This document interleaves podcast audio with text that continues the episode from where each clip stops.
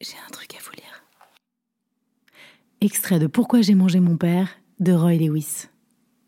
L'amour.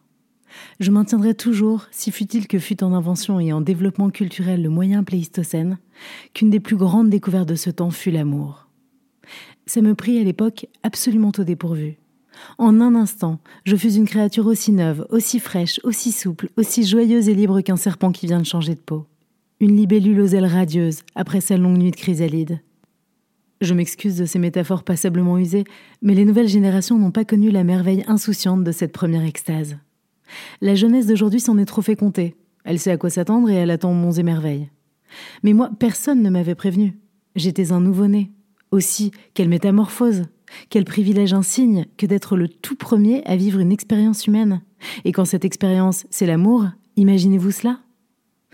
À présent, l'amour est devenu une sorte de routine, une marchandise de seconde main, même si les jeunes y trouvent encore une humble joie quand ils le découvrent au sommet d'une montagne, au cœur de la forêt ou sur le bord d'un lac.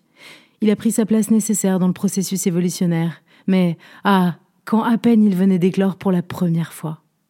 J'étais trop occupée sur le moment pour éprouver le désir, avoir la force d'analyser la chose.